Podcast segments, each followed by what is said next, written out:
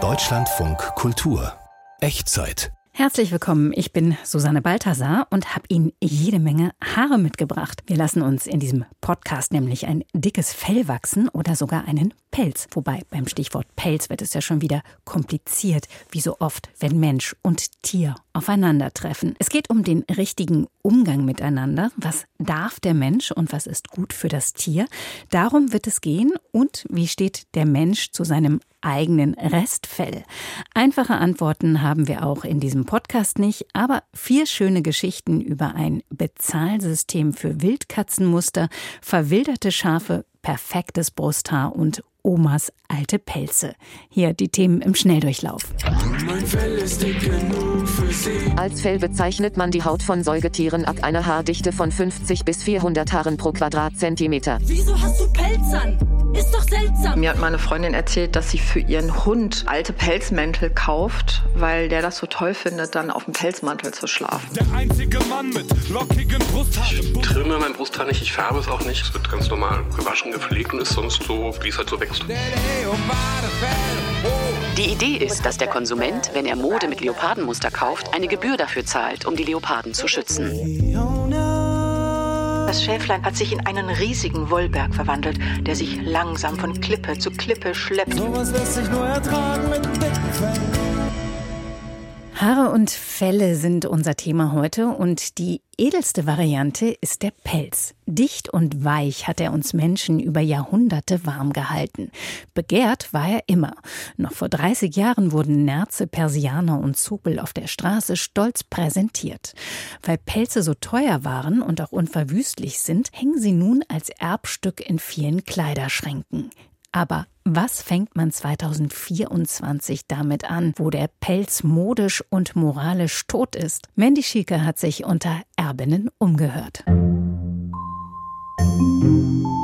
Lustigerweise ist meine Mutter letzte Woche auf mich zugekommen. Wir waren gerade mit dem Hund draußen, sind spazieren gegangen. Sie hatte einen ihrer, weiß ich nicht, was das ist, Nerz oder so an. Und dann sagte ich so zu ihr, ja, Mami, du bist ja richtig gut warm angezogen. Und dann sagte sie, ja, willst du nicht den Pelzmantel von der Oma haben?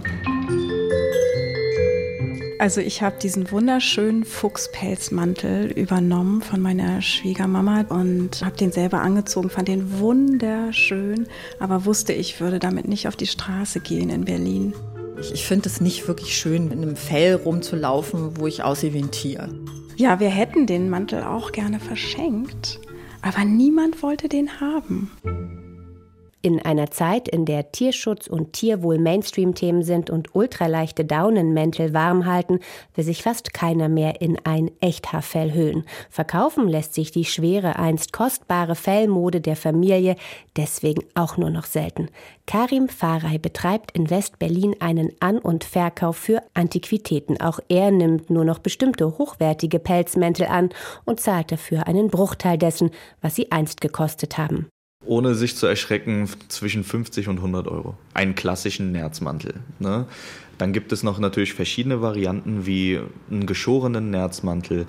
Da kommt es natürlich auch nochmal auf die Farbe an. 50 bis 100 Euro für einen Nerz, der Anfang der 1990er Jahre mal 5000 Mark wert war. Vor dem russischen Angriffskrieg auf die Ukraine sei er regelmäßig mit einer Pelzsammlung auch nach Kiew geflogen, erzählt Karim Faray. Da ließen sich alte Pelzmäntel noch gut verkaufen. Auch das sei jetzt vorbei. Viel mehr als einen ideellen Wert haben die getragenen Fellmäntel also nicht mehr. Bettina ist noch unsicher, was sie mit den Pelzen der Familie anfangen soll, wenn sie eines Tages ihr gehören werden. Ich weiß auch nicht, ob ich sie überhaupt haben möchte. Vielleicht gebe ich sie einfach weg. Aber viele Second-Hand- und Vintage-Geschäfte wollen die Pelzteile aus ethischen Gründen nicht haben. Und selbst Kleiderkammern haben keine Verwendung dafür. Bedürftige wollen sich zeitgemäß kleiden, brauchen wetterfeste Funktionskleidung und keine schweren Fellteile, heißt es etwa aus der Pressestelle der Berliner Stadtmission. Ich bin da reingeschlüpft und ich fand es schon irgendwie so ein bisschen komisch. So. Einmal, weil es der von meiner verstorbenen Oma war und dann eben, ja, dass es ein Fellmantel ist von, ich glaube, es ist Biber, Biberfellmantel. Und ähm, klar, da sieht man dann schon so die kleinen süßen Biberbabys irgendwie vor sich tanzen, die dafür vielleicht ihr Fell lassen mussten. Dann gibt es noch, was ich ganz, ganz schlimm finde, ein Robbenfellmantel. Der ist wiederum auch von meiner Tante. Das ist so dieses silbrig glänzende Robbenfell, erkennt man sofort. Seehund, das ist sehr steif und sehr hart durch das Alter einfach. Da würde mir spontan jetzt nichts einfallen, was man daraus machen könnte. Maja Schleuter ist Kirschnerin in achter Generation in Hagen. Ihr Beruf ist es, Tierfälle in Pelzbekleidung zu verwandeln.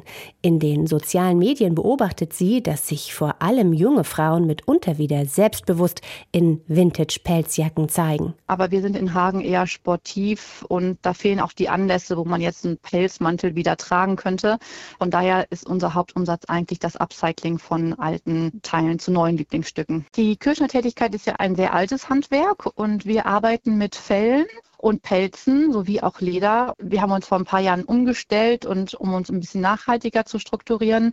Unser Hauptmerkmal ist jetzt eigentlich alte Pelze, die bei der Oma im Kleiderschrank hingen, dass man die modernisiert, dass man sie aufarbeitet und neue Teile daraus macht. Warme Innenfutter für Mäntel, Parker und Jacken, aber auch Kissen, Kuscheldecken und Taschen. Die Felle kommen meistens direkt von den Besitzern selbst. Pelztierzucht ist in vielen europäischen Ländern inzwischen verboten. In Deutschland hat vor fünf Jahren die letzte Pelztierfarm dicht gemacht.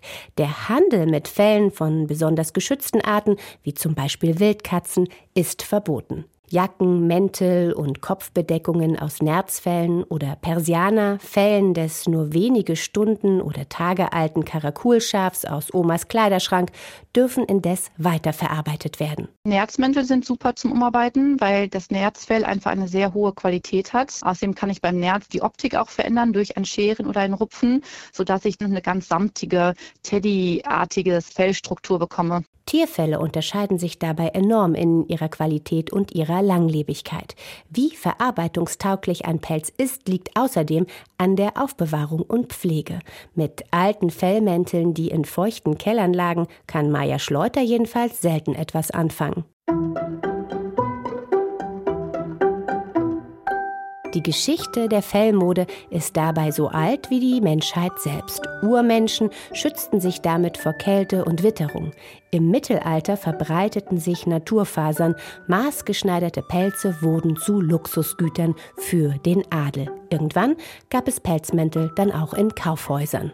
Meine Tante selber, die hatte ein Blumengeschäft in Düsseldorf und war da sehr angesehen und hat tatsächlich ihre Pelzmäntel dann auf der Kö auf und ab getragen. Für die war das ein absolutes Statussymbol, einen Pelzmantel zu tragen und damit zu zeigen, ich bin wer, ich hab was. Eine Vorstellung, die Bettina erfremd ist. Aber die Pelze ihrer Großmutter oder ihrer Tante in eine Kuscheldecke zu verwandeln, findet sie auch abwegig. Auf dem Pelzmantel zu schlafen. Das kann ich mir aber überhaupt nicht vorstellen. Irgendwie finde ich irgendwie ein bisschen eklig.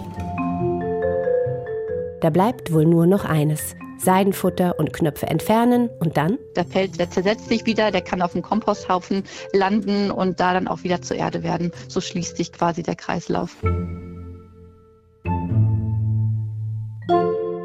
Pelz auf dem Kompost. Ein Bild, das den Zeitgeist auf den Punkt bringt, finde ich. Wobei die Mode sich ja immer ändert und wie die Kirschnerin gerade im Beitrag schon gesagt hat, habe ich letztens auch auf Instagram Mode-Influencerinnen im Pelz gesehen. Ob das tatsächlich schon ein Comeback ist, werden wir dann im nächsten Winter sehen.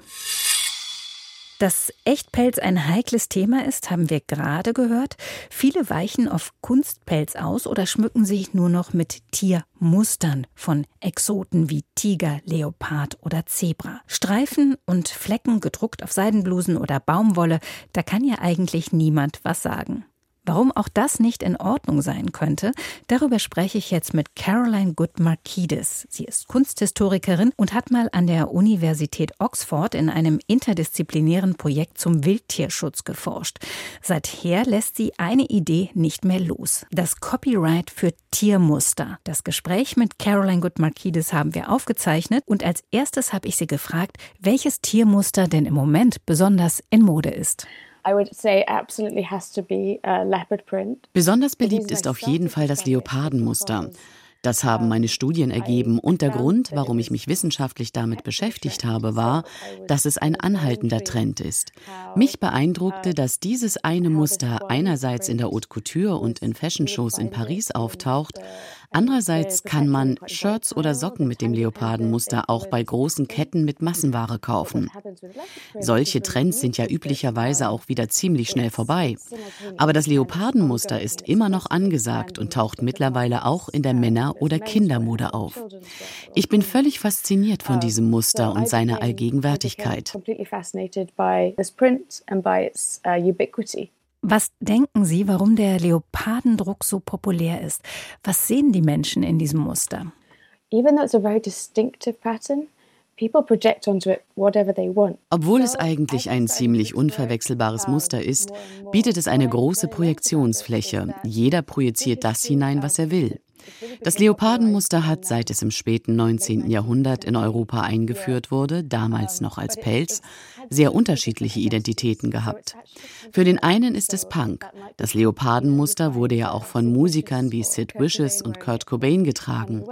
Aber es kann auch Lust, Sexappeal oder Eleganz ausdrücken. Audrey Hepburn schmückte sich mit einem echten Leopardenmantel und Kim Kardashian trug ein Ganzkörperoutfit mit Leopardenmuster. Das Muster kann also alles sein, was die Leute darin sehen wollen. Dass das Leopardenmuster so weit verbreitet ist, finden Sie aber nicht nur faszinierend, sondern auch problematisch. Warum denn eigentlich? I think what's problematic right now, there is a disconnect das Problematische ist, dass es keine Verbindung zwischen den Wildkatzenmustern, die heute getragen werden, gibt, und den Tieren an sich und ihrer Lebensrealität in der Wildnis. Es gibt Untersuchungen, die gezeigt haben, dass die starke Verbreitung und Präsenz des Leopardenmusters in der Mode dazu geführt hat, dass es kein Bewusstsein mehr dafür gibt, dass es zum Beispiel nur noch wenige Leoparden gibt und sie bedroht sind, denn durch die Mode sind sie sozusagen überall. Und deswegen gibt es auch weniger Bereitschaft, die Tiere zu schützen. Aber die Realität ist, sie sind in bis zu 75 Prozent ihres historischen Verbreitungsgebietes bereits ausgestorben. Wir haben uns also gefragt, wie können wir diese Verbindung zwischen dem Muster und dem echten Leoparden herstellen? Die Menschen auf das Thema aufmerksam machen und die Popularität des Musters nutzen, um die Tiere zu retten to save those animals that are actually dying out in the wild. Das brachte sie auf die Idee, eine Art Copyright-Gebühr für Wildkatzenmuster einzuführen. Was ist das und wie genau soll das funktionieren? The idea that we have been exploring would be that the consumer would pay the fee die Idee ist, dass der Konsument, wenn er Mode mit Leopardenmuster kauft, eine Gebühr dafür zahlt und vielleicht irgendwann auch der Designer. Die Einnahmen werden dann in konkrete Projekte investiert, um die Leoparden zu schützen. Die Gebühr würde bei einem Prozent des Kaufpreises liegen. Die Modeindustrie ist ja ein Billionen-Dollar-Geschäft und der Teil, der jährlich mit Leopardenmustern verdient wird, liegt ungefähr zwischen 10 bis 15, manchmal auch bei 20 Prozent. Wenn also weltweit ein Prozent Copyright-Gebühr gezahlt werden würde, kämen mehrere Millionen zusammen.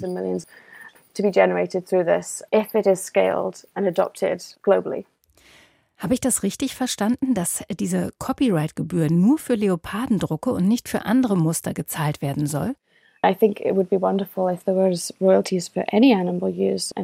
Es wäre toll, wenn es für die Nutzung von allen Tiermustern Copyright-Gebühren gäbe.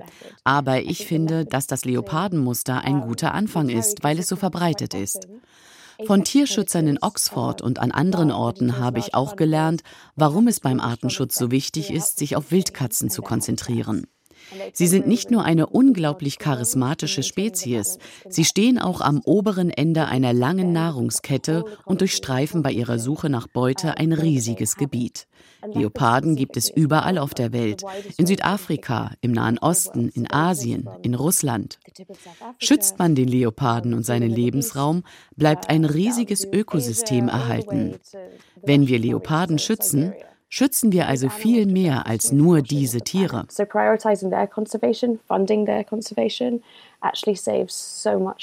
Sollte das denn auf der Seite der Modeindustrie eine freiwillige Zahlung sein oder gäbe es vielleicht auch eine gesetzliche Grundlage dafür? I mean, there is a lot of legislation coming in the US and throughout Europe as well to sort of change the landscape. In nächster Zeit werden einige Gesetze in den USA und Europa verabschiedet, die das Thema Nachhaltigkeit in der Modeindustrie betreffen. Da tut sich so einiges, aber so etwas rechtlich durchzusetzen, dauert Jahre. Also ist der bessere Weg, die Menschen auf die bedrohten Tiere aufmerksam zu machen, die Massen zu bewegen, damit die Konsumenten die Industrie von dieser Gebühr überzeugen. Also die Idee finde ich ja sehr charmant, aber ich frage mich auch, was denn als nächstes kommen könnte. Man kann das Ganze ja auch weiterdenken, zum Beispiel mit einer Gebühr für falsche Federn oder für die Verwendung der Farbe Meerblau um dann die Vögel oder die Ozeane zu retten. Führt das nicht am Ende zu einer totalen Ökonomisierung der Natur als Inspirationsquelle?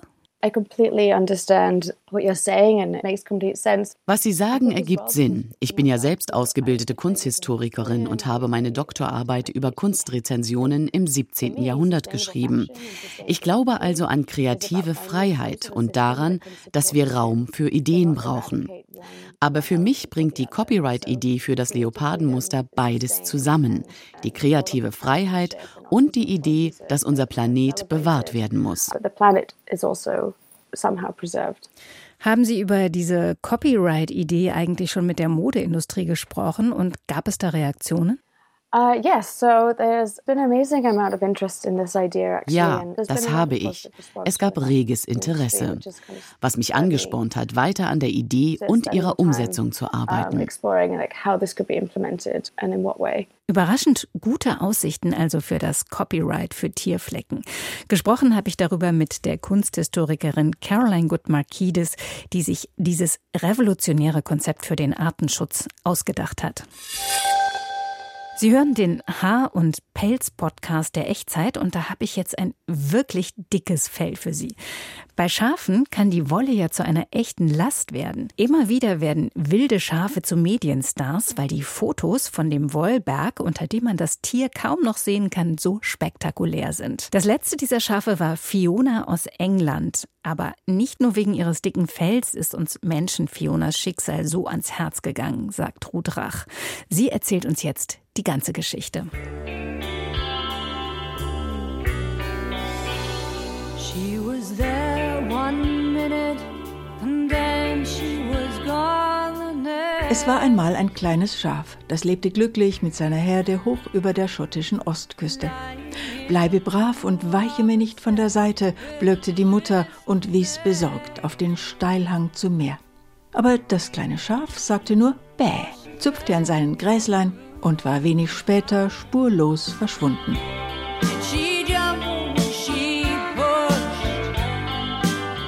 Entführt, gefressen, verunglückt, in die Tiefe gestoßen oder gar mutwillig in den Tod gesprungen. Spekulationen über Spekulationen. Doch dann wird das Schäflein 2021 von einer Kajakfahrerin gesichtet, an einem unzugänglichen Strand im Cromarty Firth im Nordosten Schottlands. Das Tier hatte ein kurzes Fell, berichtet Jill, es wirkte fit und gesprächig und sprang laut blökend von Klippe zu Klippe. Erst zwei Jahre später, als Jill erneut an der Bucht vorbeipaddelt, wird sie stutzig. Das Schäflein hat sich in einen riesigen Wollberg verwandelt, der sich langsam von Klippe zu Klippe schleppt und Jill weiterhin anblökt. Weit und breit kein anderes Schaf. Wir waren geschockt. Das Schaf folgte uns so lange am Strand entlang, bis es nicht mehr weiterkam. Diesmal ist Jill wie vom Donner gerührt. Plötzlich kann sie jedes Schafswort verstehen. Das Tier sitzt fest, zum ewigen Lockdown verurteilt. Ein Herdentier wie der Mensch mit sozialen Bedürfnissen, aber Mutterseelen allein und wehrlos, ohne Krallen, ohne Reißzähne, nur mit einem dicken Wollpanzer ausgerüstet. Eine Art Schutzschild. Jill Turner geht an die Medien und die wissen auch gleich, wie das Tier heißt. Fiona, nämlich so wie die couragierte Prinzessin in dem Zeichentrickfilm Shrek. Die Resonanz ist enorm. Bald wollen Zehntausende das einsamste Schaf der Welt retten. Auch die Britin Meg Griffiths. Ich habe das Tier bewundert, als ich es im Fernsehen sah. Ich fühle mich oft genau wie dieses Schaf, das still vor sich hin lebt und Kräuter kaut und hofft, dass es von irgendjemandem bemerkt wird. Aber warum geht uns Fionas Schicksal so besonders ans Herz? Ob das an den Eigenschaften liegt, die man dem Schaf nachsagt? Geduld, Sanftmut und Friedfertigkeit? Qualitäten, die wir in unserer turbulenten Welt vermissen.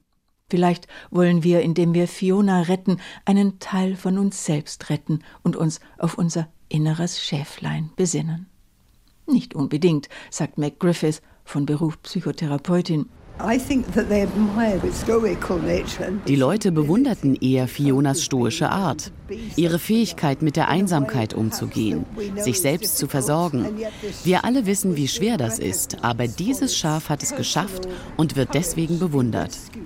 Die Rettung ist quasi eine Auszeichnung für all das, was sie durchmachte. Mit derart abgehobenen Gedanken können sich Fionas Retter allerdings kaum befassen. One, two, die fünf Schäfer schwitzen Blut und Wasser, während sie das gewichtige Tier mit Hilfe einer Seilwinde die 90 Meter hohe Steilwand hochhieven. Das verlorene Schaf aber scheint auch dieses Abenteuer zu genießen. Es lehnt sich gelassen in seiner Tragetasche zurück und kostet seelenruhig von den Kräutlein, die aus der Steilwand hervorlugen. So ein gechilltes Tier habe er noch nie erlebt, sagt Cammy, der die Rettungsaktion anführt und filmt. Sie ist wie eine Matratze, die nach oben schwebt. Ihr Körper berührt nicht einmal die Felsen, so viel Wolle hat sie. Aber genau dieses zottelige Eremitenfell ist Fionas Problem, denn es steckt voller Parasiten und umgibt ihren Körper wie ein undurchdringlicher Panzer. Das kann zu einem Hitzestau führen. Zudem ist der dicke Wollmantel viel zu schwer für ihre Gelenke. Wir hatten Angst, dass sie umfallen und nicht mehr auf die Beine kommen würde. Wenn sich Schafe im Schlaf zu sehr entspannen, besteht die Gefahr, dass sie auf den Rücken rollen und elendig ersticken. Kaum ist Fiona also in ihrer neuen Heimat, einem Bauernhof in Dumfries, bei Dutzenden von Schafen und anderen Nutztieren angekommen, schon muss sie zum Friseur. Und schon wieder vor laufenden Kameras. Aber selbst diese Prozedur bringt sie nicht außer Fassung. But look at her. She's absolutely Majestätisch liegt die mollige Diva in den Armen ihrer Retter, während die versuchen, sie möglichst zart von ihrem riesigen Pelzmantel zu befreien. Sie ist total gechillt. Dabei wird sie zum ersten Mal in ihrem Leben geschoren. Aber ich habe mich beim Schafescheren noch nie so unter Druck gefühlt. Aber wie hat sich Fiona wirklich gefühlt, als alle Hüllen von ihr abfielen und sie nackt und bloß vor den Augen der Welt stand? Wir wissen es nicht. Beim anschließenden Interview live mit Sky Television wirkte Fiona jedenfalls eher schläfrig. Vielleicht sagte sie innerlich Bäh. Und war da in ihrem Blick nicht auch ein Hauch von Verdruss zu sehen? Denn vielleicht will Fiona ja gar kein Herdentier sein. Und vielleicht hat sie an ihrem Privatstrand gar nicht um Hilfe gebet, sondern einfach nur ihr Alleinsein besungen.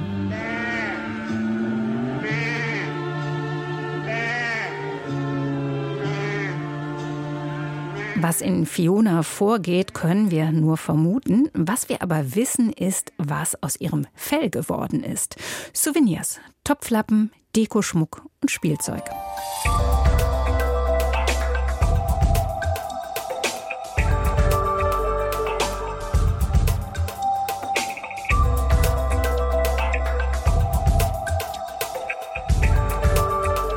Bei Schaffellen und Pelzen, um die es ja bisher ging, gilt die Faustformel, je mehr Haare, desto besser. Beim männlichen Brusthaar dagegen galt lange, je glatt rasierter und nackter, desto schöner. In letzter Zeit sprießt es wieder üppiger auf der Männerbrust. Auf Datingportalen und Instagram wird Fell gezeigt. Sonja Heitzmann hat mit Männern über das perfekte Dekolleté gesprochen. Ich habe mal vor zwei Jahren meine Brusthaare ganz abrasiert und das sah komisch aus. Abgesehen davon, dass es auch gejuckt hat, das gefiel mir gar nicht. Und seitdem lasse ich meine Brusthaare wachsen. Sie sind ganz weich und flauschig und das gefällt mir so und das lasse ich auch so. Ich trimme mein Brusthaar nicht, ich färbe es auch nicht oder mache sonst auch eigentlich nichts Besonderes damit. Also es wird ganz normal gewaschen, gepflegt und ist sonst so, wie es halt so wächst. Also ich finde tatsächlich Körperbehaarung unwahrscheinlich schön und ich muss dazu sagen, dass ich auch gerade eine behaarte Männerbrust wahnsinnig attraktiv finde. Ferry Hansen kennt sich aus mit Körperhaaren. Er ist bei dem Magazin Man's Health für den Bereich Beauty und Pflege zuständig. Auf der Männerbrust ist eigentlich alles möglich, sagt er der natürliche Look getrimmt, rasiert, gewachst. Da gibt es beispielsweise den Flocati, also wirklich komplett behaart mit Übergang zum Rücken. Dann gibt es den Bären, den man sich natürlich auch vorstellt als wahnsinnig behaart noch. Dann geht es Richtung Otter, das heißt die Brust ist behaart und dann geht ein schmaler Strahl runter zum Bauchnabel bis hin tatsächlich zur Glattrasur, also wirklich der Delfin. Zurzeit gibt es allerdings einen klaren Trend, die behaarte Brust. Wenn Mode, Musik und Filme der 80er und 90er ein Comeback feiern, dann kehren auch der Schnurrbart und das Fell des Magnum-Schauspielers Tom Selleck zurück, sagt Hansen. Außerdem sei Body Positivity mittlerweile auch bei den Männern angekommen. Im Moment, denke ich, hat es sehr viel damit zu tun, dass man eben sagt, man steht zu sich selber, man steht eben zu seiner Körperbehaarung und man möchte sich da einfach nicht reinreden lassen, wie man auszusehen hat. Der Wildwuchs kommt allerdings auch ziemlich gut an. Es hat schon was, wenn das so den Bauchnabel hochgeht. Hat schon was Männliches.